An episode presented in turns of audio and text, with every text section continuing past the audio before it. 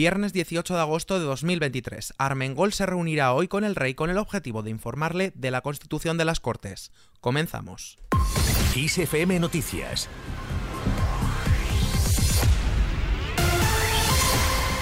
La nueva presidenta del Congreso, la socialista Francina Armengol, se reunirá hoy viernes con el rey en el Palacio de la Zarzuela para informarle de la constitución de las Cortes de la legislatura número 25. Se trata de un encuentro protocolario que se produce cada vez que se abren las Cortes y en ella Armengol informará al monarca de la composición de ambas cámaras, antes de la ronda de consultas del rey con los portavoces de los diferentes partidos de cara a proponer un candidato a la investidura.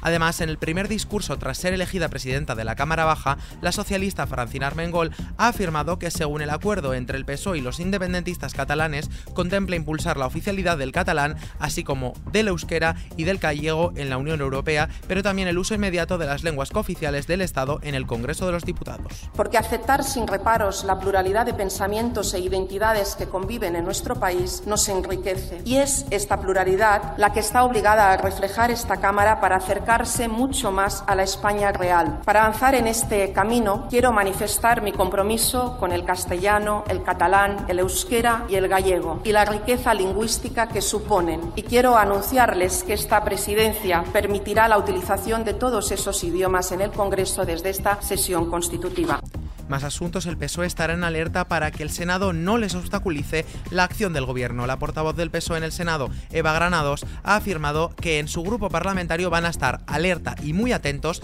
para que la Cámara Alta, en la que el PP tiene mayoría absoluta, no se convierta en un obstáculo hacia la acción del gobierno. Creo que hoy hemos visto un ejercicio de democracia parlamentaria ajustada en la que se ha podido comprobar también que el Partido Popular está solo que el Partido Popular no ha podido acordar con ningún otro grupo parlamentario y yo me tengo que felicitar como Grupo Parlamentario Socialista por eh, tener en la mesa a Guillermo Fernández Vara como vicepresidente segundo, a María Ángeles Luna y a Manuel Fajardo en las secretarías de este Senado. Continuamos ahora en Canarias. El incendio de Tenerife continúa fuera de control con 3.273 hectáreas afectadas.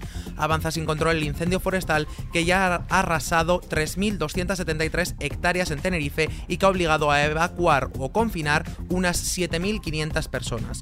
Un fuego de unas características nunca vistas hasta ahora en Canarias, con una columna de humo de tal potencial que ha llegado a superar los 6 kilómetros. La ministra de Defensa en funciones, Margarita Robles, mantendrá una videoconferencia con el mando y control de la UME en Tenerife, que detallará la evolución del incendio y sus intervenciones.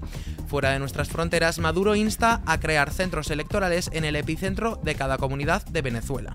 El presidente de Venezuela, Nicolás Maduro, ha instado a crear centros electorales en el epicentro de cada comunidad para facilitar el proceso de votación de los ciudadanos en las próximas elecciones del país, donde está previsto que se celebren las presidenciales en 2024. Perú dice que recibirá radares de Estados Unidos para la interdicción aérea contra el narcotráfico. Estados Unidos dotará a Perú de radares de inteligencia y capacitación con la finalidad de lograr un éxito en la interdicción aérea en la lucha contra el narcotráfico de las bandas criminales, según ha informado el ministro de Defensa Jorge Chávez. En Estados Unidos, la Corte Suprema del país falla a favor del polémico mapa electoral del Ayuntamiento de Miami. La Corte Suprema de Estados Unidos ha fallado a favor de la ciudad de Miami al reconocer como válido un mapa electoral propuesto por el Ayuntamiento para las elecciones de noviembre, que había sido demandado por grupos locales de derechos civiles con el argumento de que el mapa divide a los vecindarios por grupos raciales. Más asuntos, Trump pide que su juicio en Washington no se celebre hasta el año 2026. El equipo legal del expresidente estadounidense Donald Trump ha solicitado que el juicio en Washington por su presunto intento de revertir los resultados electorales de 2020 no se celebre hasta abril de 2026, en una petición dirigida a la jueza Tania Chutkan, responsable del proceso penal que enfrenta al exmandatario en la capital estadounidense. Los abogados de Trump han justificado su decisión por la gran cantidad de material que la Fiscalía ha presentado como pruebas.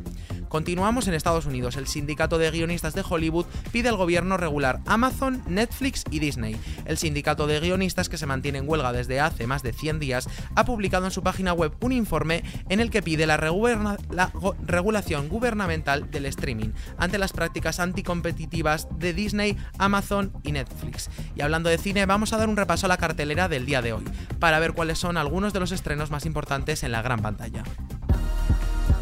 Perdone, señor Reyes. ¿Ya has quitado el chicle Blue Beetle es el estreno más esperado para la jornada de hoy. Es una película estadounidense de la distribuidora Warner Bros. Pictures, inspirada en el mundo de DC, con una duración de 127 minutos y dirigida por Ángel Manuel Soto, con guion de Gareth Dunet Alcocer. Es una película de superhéroes que va a convertirse en la decimocuarta película del universo extendido de DC.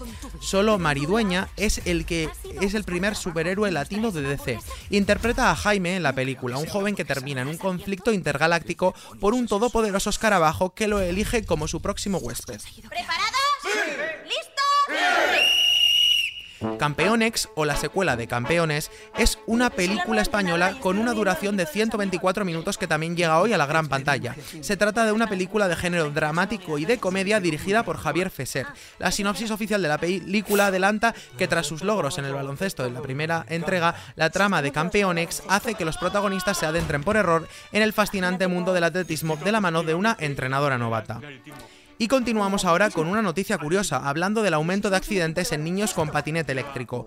Los expertos de la Sociedad Española de Medicina de Urgencias y Emergencias han alertado el aumento de accidentes en niños con patinete eléctrico, pues durante el bienio 2019-2020 hubo un incremento del 40% de casos respecto al bienio 2016-2017.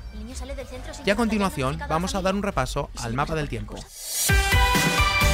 Se esperan lluvias en Galicia, sobre todo en A Coruña. Además, no se descarta que la lluvia avance hasta puntos del oeste en Asturias. En el resto del país tendremos nubes de tipo alto avanzando de oeste a este, llegando incluso a Baleares. Las temperaturas irán en ascenso en el norte del país hasta 38 grados en Pamplona, Logroño y también en Bilbao. Los termómetros llegarán a marcar los 40 grados en Zaragoza. Y terminamos al ritmo de Taylor Swift.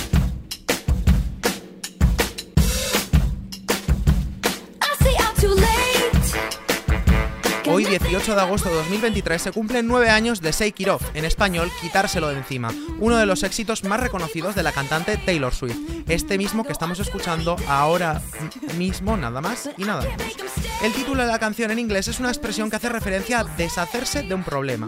Se trata del sencillo de su quinto disco de estudio, 1989, que salió a la venta el 27 de octubre de 2014.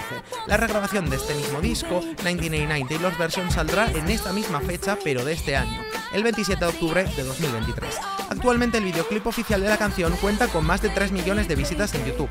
Se trata del vídeo musical número 11 con más visualizaciones de la plataforma y el vídeo número 15 más visualizado de todo YouTube. En la plataforma es el tercer vídeo musical más visto de una mujer y por lo tanto el vídeo musical más visto de Taylor Swift. Los dos primeros puestos en cuanto a visualizaciones de mujeres los ocupa la cantante americana Katy Perry con los videoclips de sus canciones Roar y Dark Horse. Esta noticia la puedes encontrar ya ampliada en nuestra web kissfm.es. Y al ritmo de esta canción me despido por el momento, pero ya sabes que tienes toda la información puntual y actualizada en los boletines de XFM y ampliada aquí en nuestro podcast XFM Noticias. Con Antonio Alfonso Hernández a los mandos de la realización, un saludo de Unai González, que tengáis un muy feliz viernes.